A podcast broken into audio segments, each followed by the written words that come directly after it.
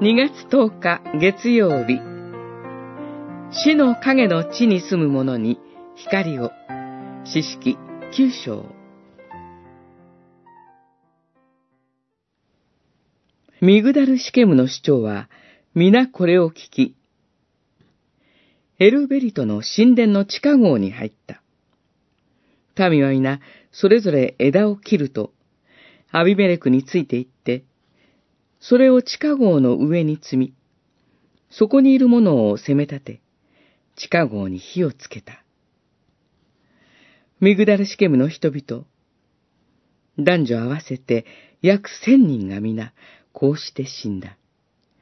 九章四十六節、四十九節。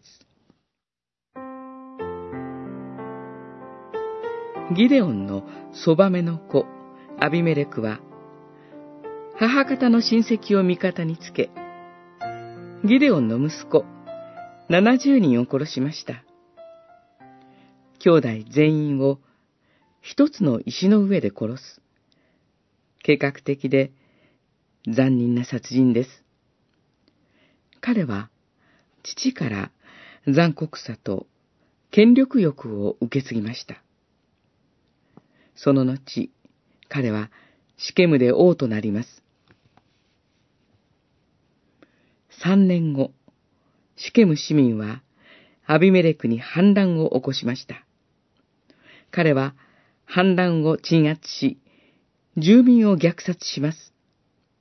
そして彼自身も手別の町を攻撃したとき、町の城壁から投げ落とされた引き薄により頭蓋骨を砕かれ死に至ります。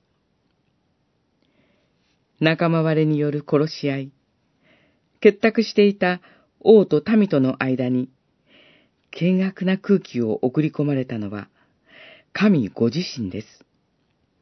この悲劇の原因は、異教の神、バール・ベリトを神の民が拝んだことにあります。